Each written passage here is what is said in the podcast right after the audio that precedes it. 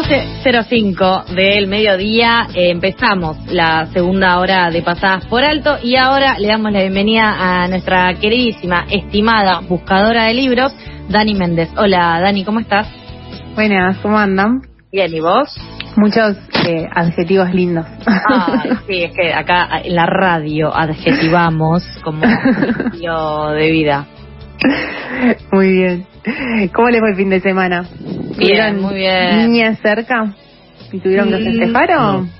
Sabes que tuve niñez cerca, pero contra mi voluntad. Porque fui a una plaza el, do- el lunes, ayer, y me volví loca, me tuve que ir en un momento. Porque había una No. parte como de una pista de patinaje, qué sé yo, y había eh, muchos golpes, niñez, todos contra todos, gritos, gritos por cosas buenas, gritos por cosas malas. En un momento escucho un grito de pulmón de una nena gritando tipo, ¡ah! vestida de princesa, y cuando miro como está llorando esta niña, le está pasando algo, era de felicidad porque estaba andando en bici, y era como, ¡ah! Descontrol. Eh, con lo cual ahí tuve todo lo que sería estar con niñeces e infancias, eh, y ahí me acordé que había sido el día del niñe, sí. Claro, y aparte vieron que ahora se reda esto de los festejos en los parques. Ojalá que eso se quede, porque me gusta mucho verlo. Eh, así que seguramente el Día de las Infancias fueron muchos al parque a festejar. Sí, a full. Estuvo muy bonito. ¿Vos, Carlos, eh, viste infantes? Eh, no, la verdad, o sea, vi dos que ahora me doy cuenta que no les dije feliz día porque fue como al pasar, tipo, solo los saludé. Estaba en una casa, llegaron los sobrinos de un amigo, yo justo me iba y, ¿sabes que me acabo de dar cuenta? No les dije feliz día, que tipo, o sea, totalmente resentido con la niñez, parecería que estoy, pero no. Pero no, nada que ver, nada que ver. Ahora después voy a mandar un mensaje, che, no le dije feliz día. Y sí. Y aparte igual nadie, o sea, yo recuerdo mis días del niño, he sufrido mucha estafa porque cumplo cerca, me han hecho un doblete, así que Es como cumplir cerca de Navidad. he sufrido mucha estafa. Pero lo de al niño es venís a saludarme, dame caramelos, tipo... eh, Claro, mínimo. azúcar, quiero azúcar. azúcar de mínimo y además y una Barbie, ¿entendés? Pero no, no siempre pasaba.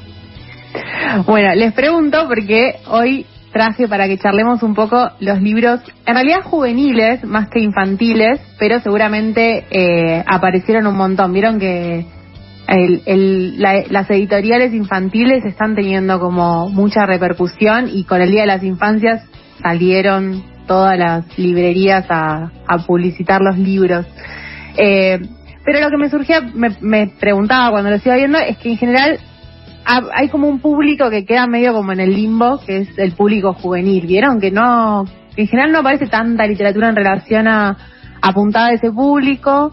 Si aparece es más saga, Crepúsculo, eh, Harry Potter. Harry Potter, Los Juegos del Hambre y sagas actuales que la verdad es que no sé. Ajá. Eh, o la literatura para adultos. Como que hay un limbo ahí que quizás si tenés 16 lo podés leer, pero si tenés 12 quizás no tanto, como hay una cosita ahí. Eh, así que dije, bueno, vamos a hablar de literatura juvenil, que es como un tema que demasiado invisibilizado muchas veces. Me re, me reinteresa. Yo tengo una sobrina de 12 que le gusta mucho leer, que re, re Potterhead. Tiene, Me encanta. Me encanta. Pero también, claro, se quedó, ponele, en el 3, que ya empieza a ser de los grandotes. Como que el 1 lo leyó bien, el 2, y ahora, claro, entre la virtualidad y todo, dice como que no llega, no se llega a enganchar, no lo puede terminar. No, Después pensamos cómo eh, que siga leyendo y, y llevarle otras cosas. Y hay como siempre algunas Harry Potter, pero ponerle el nombre que quieras. Hay una que viaja por el mundo que creo que se llama Paulina o algo así. Como que todas esas sagas, no, como de ni idea, cosa que me cuenta ella, pero todas esas sagas son como eh, muy buenas. Pero después también ella, por ejemplo, de más chica leía todos los de Natacha, pero ahora ya está medio grande para los de Natacha. Entonces hay como, esa edad es así. Como Es re muy para leer. Soy muy grande para... eh, Soy grande Sí, para ser chico, soy chico para ser grande. medio como el limbo ahí. Sí, puntualmente con lo de Harry Potter también eh, como que se extiende, digo, no sé si tiene que ver con que mucha gente lo consumió cuando era niño, cuando era joven y después como que sí el fanatismo de grande, pero la realidad es que eh, son libros que lee gente de cualquier edad también y se engancha a cualquier edad y se te puede fanatizar a cualquier edad. Puntualmente con lo de Harry Potter, no sé si pasa con otro tipo de sagas. Sí, Harry Potter es medio particular igual. Eh, porque logró construir eso igual. Sí, yo soy fan, completamente. Eh, pero bueno, sí, pasa esto, ¿no? Como en esas edades, los 12, 13, 14, como no terminan de, si tienen ganas de leer, ya hay cierta literatura que no leen y a su vez el, la literatura que está pensada para esas edades muchas veces terminan siendo sagas carísimas, eternas, que sobre todo de Estados Unidos y que después llega un punto que es medio copiar y pegar, ¿no? Como que llega un momento de algunas sagas que entonces, y que el lenguaje no está tan trabajado, ¿no? Como el, lo, poético o lo, más literario, digamos, de esas novelas, no termina mucho de estar laburado. Así que dije, bueno, vamos a traer algunos libros para pensar eh, para los jóvenes, digamos, sobre todo esas edades, 12, 13 años. Eh, pero antes que nada les quiero preguntar si tienen un libro que haya marcado, porque aparte vieron que es la edad medio eh, bisagra, ¿no? Como que si hay algo que lees que te marcó, después seguís leyendo mucho en ese género o eh, te, marca de alguna manera si seguís leyendo o si no termina siendo un, hobby tan eh, cotidiano, digamos.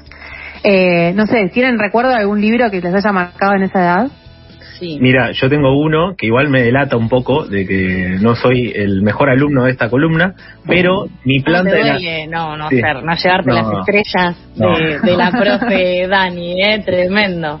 Eh, mi planta de naranja lima, recuerdo que lo leí y además vi la obra, así que mm, como que me gustó mucho puntualmente, mm, recuerdo que me había atravesado bastante, principalmente cuando vi la obra, como que ahí junté los dos mundos, ¿viste? Tal vez solo con el libro no me pasó, pero cuando vi la obra como que le, levantó el nivel a, lo que había recibido el libro. Eh, yo todos esos que estaban, que los leías en la escuela y después estaban en casa, en mi escuela no me dieron muchos para leer, eh, sí, Boquitas Pintadas o eh, Amor en tiempos del cólera, esos son los dos que me acuerdo que, que estaban buenos, pero después era la diferencia entre educación eh, privada y educación estatal. A mis hermanos que iban a, colegio público les daban un montón de otras cosas que a lo largo de todo el país también leyeron. Por ejemplo, mi planta de naranja lima, eh, vaqueros y trenzas y eh, Decir Amigo de Elisa Roldán, creo que Esos tres los leí porque estaban en casa y porque los, los habían dejado. Y después me acuerdo, el primer libro que me compré en Villa Gesell, por supuesto, en una librería de, vacaciones. de vacaciones, 12 años por ahí, 13, eh, y me compré como agua, para, ah, como agua para chocolate de... ¿A las 12? Sí, medio... Bueno, chica muy enamorada desde siempre. No, pero igual no hacen nada, o sea, no, eh, o sea, es juvenil hasta ahí, es que sí, de hecho... comen fósforos. Directamente no, no hay eh, escenas de cuestiones sexuales. Así que pasó. Aparte, eso, vos hablas con el librero, la librera y te dice, sí, esto sí, no sé qué. Qué responsabilidad, ¿no? Decirle a un niño si te lo puedes llevar o no. Eh, Pero bueno, eso es el que me compré, 13 más. Claro. Quiero hacer una corrección. Una corrección era los árboles mueren de pie. Yo sabía que tenía que ver con el mundo vegetal. No era ah, igual, leí, leí, ambos, leí ambos. Es un chapullero. Leí bueno, los, árboles mueren de pie es re los simuladores. Para mí sacaron de ahí la idea para la serie de los simuladores. Si no la vieron, o sea, si no lo leyeron y les gustan los simuladores, léanlo. Recomiendo. Alucinante. Viste, todo tiene que ver con todo, es tiene increíble. Que ver con todo. Bueno, pero bueno. esos libros. ¿Vos qué tuviste? O sea, vos sos profe también. Sí, a mí me marcó, eh, mi vieja me, una también una vez que nos íbamos de vacaciones, me llevó una librería y me dijo, bueno, elegí algún libro para llevarte, pues nos íbamos una semana, y me llevé eh, de una saga de detectives de María Brandana La Voz, me acuerdo, eh, pero me llevé el último que había salido, eran varios libros, y aparte lo que tenía es que vino con la hoja rota. Hay una parte del texto que nunca pude leer. No. Eh, ah, no sé pediste la devolución? hay que llamar a No, ya me había ido, no sé, no, ah. todavía lo tengo hoy con una hoja partida por la mitad. No sé y qué una librería pedilo y léela. o sea, y después devolverle y te dicen, ah, se acuerda de ese sketch. De, ah, esto está todo leído, no lo puedes devolver. No, pero leer solo esa hoja. No, sé, sigue siendo como un misterio que desde ahí. Y de ahí arranqué, como lo tengo bien marcado en, en ese momento. ¿Y qué tenías? ¿Cuántos años tenías? 11. Ah. 11, 10, algo así, me parece, más o menos. Eh, me acuerdo que estaba en primaria. Pero no, Pero bueno, seguramente hay como muchas anécdotas, por eso es importantísimo, sobre todo que si acompañamos a jóvenes eh, y querer, tenemos ganas de que lean, porque a veces vieron que pasa un poco eso que proyectamos, eh, saber qué queremos o qué podemos recomendarles, ¿no? eh, antes que eso, en relación a literatura infantil, no me voy a meter mucho porque la verdad es que hay un montón, y hay un montón de librerías que están haciendo un re laburo con esto, eh, que voy a nombrar algunas, porque la verdad es que las pueden buscar en las redes y está re bueno lo que hacen. Eh, Pantuflas Libros es una, está Céspedes Libros, que seguramente lo ubican porque está bastante eh, nombrado últimamente, Banana Libros, La Montaña Libros, Musaraña, como esas eh, librerías que trabajan sobre todo con editoriales independientes o que son más de barrio, eh, en general tienen alta selección de literatura infantil. Bien. Y te traje tres libros eh, para pensar en relación a la literatura juvenil. Hay dos que van medio de la mano. Uno se llama, y también me interesa esto, pensar literatura juvenil argentina, ¿no? Que sean de escritoras, escritores de nuestro país. El primero es como una, como una película en pausa, de Melina Pogrolevsky, no sé si lo estoy pronunciando bien el apellido, eh, que no sé si la escucharon nombrar. No. El libro es hermoso y va bastante de la mano el tema con otro que traje, que se llama Cuando me transformo en río de Sofía Holguín. Eh, y habla sobre el, el primero como una película en pausa. Son tres amigos preadolescentes que se da, uno de los protagonistas, Luciano, se da cuenta que podría estar enamorado de su mejor amigo. Hay algo ahí que no termina de entender qué es lo que le pasa con él. Oh. Eh, y es muy hermoso porque aparte no solemos leer literatura juvenil que aparezcan personajes que no sean heterosexuales, ¿no? Como no es algo, o por lo menos yo en, cuando era eh, adolescente ni de cerca lo leí. Quizá lo vemos más en la en, en, la, en las series. Películas, pero- claro. Sí, pero no tanto en la literatura, sobre todo en la literatura juvenil. Y el libro es hermoso. Eh, y es sobre esto, ¿no? ¿Qué le pasa a él? Si está enamorado, si no está enamorado, si qué le está pasando con ese amigo.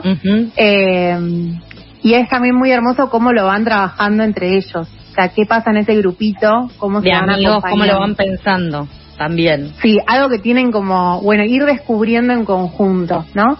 Eh, y la verdad es que es hermoso el libro, es muy cortito, eh, para jóvenes y para no tan jóvenes, es, es muy lindo. Y dialoga mucho con este otro que publicó Muchas Nueces, que quizá la editorial la conocen porque es la que publica um, Susy Shock y también publicó Marlene en esa, en esa editorial, eh, que se llama Cuando me transforma en río, de Sofía Holguín, que acá aparece algo, es muy parecida la idea a como una película en pausa, pero está contado en el norte argentino, que también es un escenario que no suele aparecer tanto en la literatura juvenil, eh, y es, ese creo que es mi favorito, yo lo leí hace poco, me lo recomendó la librera eh, de Musaraña, porque tenía que leer unos libros para la escuela, a ver qué podía llevar para leer. Eh, y es hermoso, porque es, son, es, es- este chico trabaja en un hostel del norte argentino con la abuela, los papás eh, fallecieron cuando él era más chico, y conoce un amigo que no solamente eh, es el vínculo que ellos van construyendo, sino que además el amigo tiene una enfermedad terminal eh, y cómo él acompaña ese duelo, digamos. Eh, es muy, hermoso ese libro. Aparte, es muy poético, trabaja mucho con el lenguaje eh, y es muy lindo el vínculo, pensar los vínculos masculinos de otra manera, ¿no? Me pareció re, re interesante que hay algo también ahí que tenemos que seguir preguntándonos y que la literatura me parece que eh, puede ser una posible ayuda a esas preguntas de qué pasa con los jóvenes y con cómo construyen masculinidades, ¿no? Eh, de- y no que de- sea Edward Cullen y todos esos, ¿no? Como Claro, un otra forma. Un Sí, bien machote.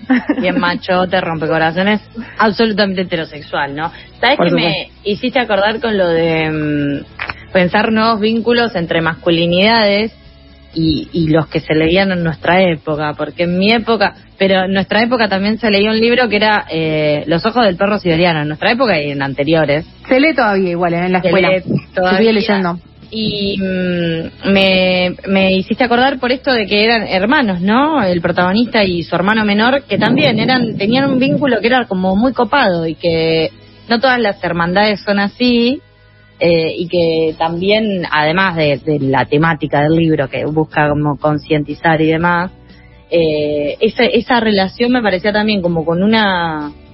Me, me, hiciste acordar ahora con esto que decís de, de que no es tan común ver eh, estos vínculos. Porque en todos los que te nombré, por ejemplo, en todos los que me marcaron a mí, decir amigo, por ejemplo, eran grupos de chicas y chicos, había una chica que se enamoraba de un chico y no sé qué, y no sé cuánto, y dramitas, así como a veces se piensa de lo juvenil como casi ángeles, como que todo es Cris Morena.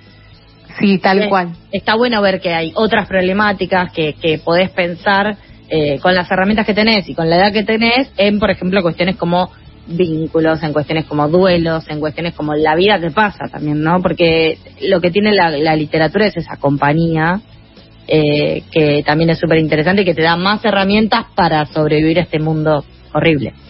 Sí, y además también tiene que ver con encontrarme representado en la literatura, ¿no? Como la, el derecho a que solamente pareciera que la heterosexualidad o la homosexualidad o ser lesbiana o bisexual de una determinada manera, ¿no? Sobre todo si sos disidente aparece en la literatura como el amigo, ¿no? Siempre el amigo que está ahí como, ¿no? Eh, y es re importante encontrar esas representatividades en la literatura, sobre todo cuando sos joven y estás buscando eso, ¿no? Necesitas eso todo el tiempo.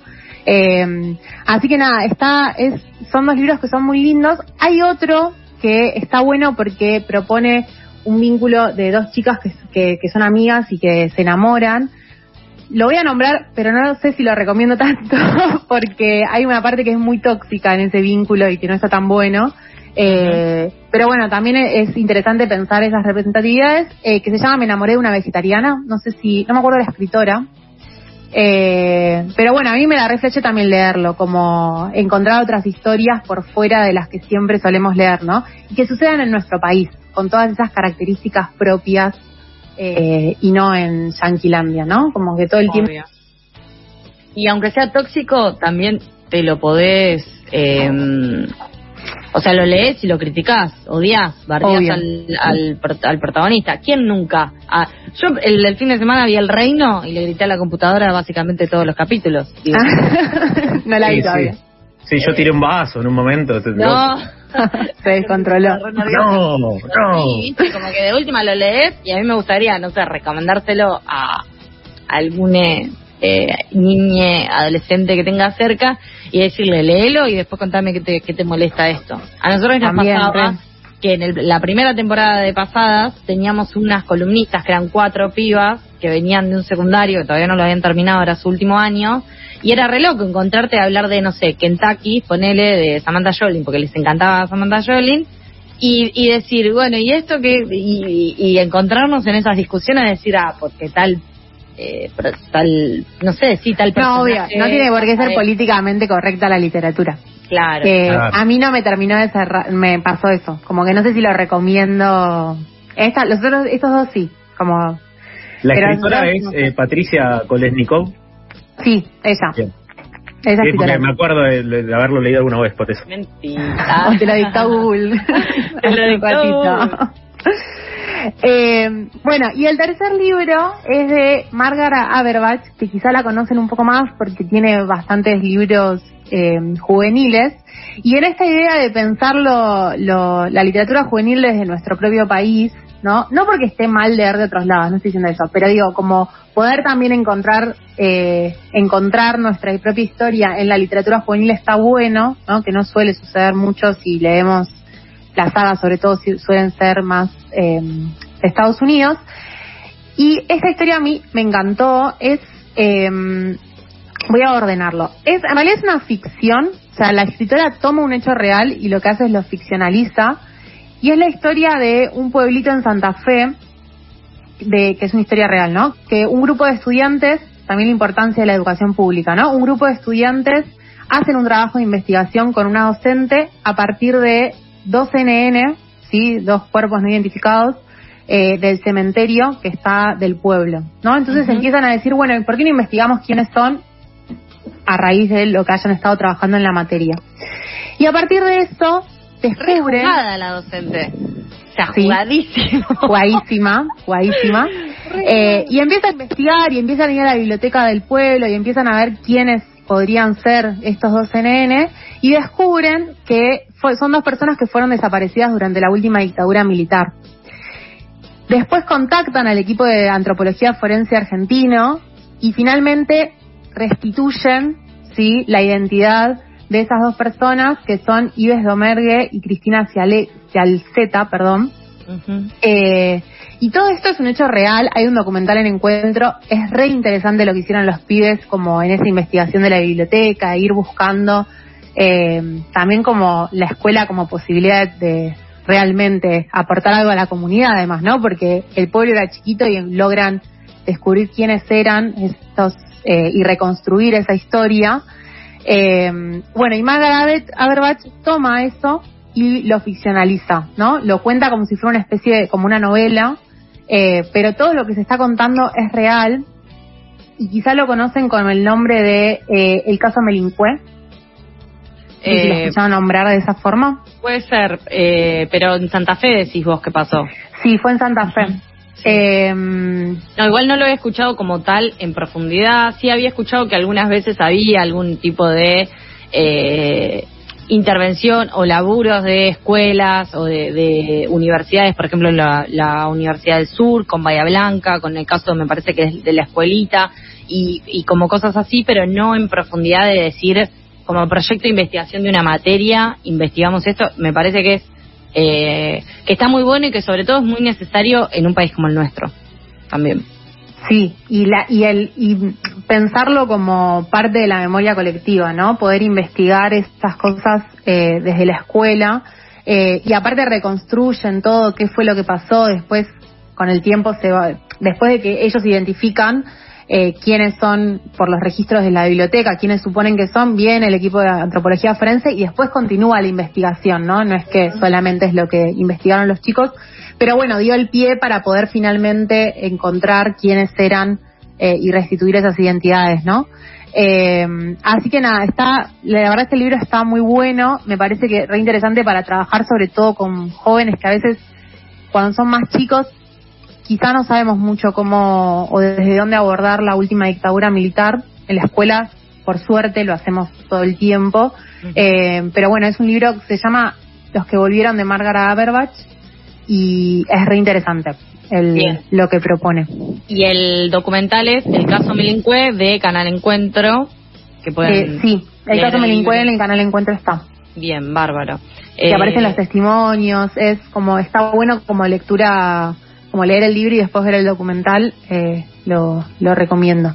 Y también está eh, bueno esta experiencia de que, digamos, la, o sea, la reconstrucción de, y el trabajo de la memoria eh, no, no, es, no es solo una cuestión ajena, que todos pueden eh, hacer algo, todos pueden descubrir algo nuevo, todos pueden ayudar, todos pueden encontrar un dato que pueda ayudar a reconstruir justamente y, y que no es algo solo de, bueno, gente adulta, ponele. O de quienes están involucrados directamente. Eh, La verdad que es súper súper interesante. Un montón de recomendaciones nos trajiste, Dani. Siempre agradecides. Quedan lecturas pendientes para seguir buscando eh, los libros. Carlos, ahora literalmente tenés eh, que ponerte al día con la clase porque más relacionado con la escuela esta columna no puedo estar. Sí, sí, sí, eh, la verdad que sí. Eh, espero que, mm, que, bueno, no sé, no tenemos fecha de parcial todavía, pero espero llegar. Bien, eh, te agradecemos un montón, Dani. En 15 días volvemos a charlar. Nos vemos. Abrazo grande. Pasaba Dani Méndez, eh, nuestra buscadora oficial eh, de libros aquí en Pasadas por Alto. Podremos ser millennials sin wifi, comunicadores sin título, tuiteros baja línea, africanizados del conurbano, pero nunca seremos periodistas. Pasadas por alto en FM La Tribu.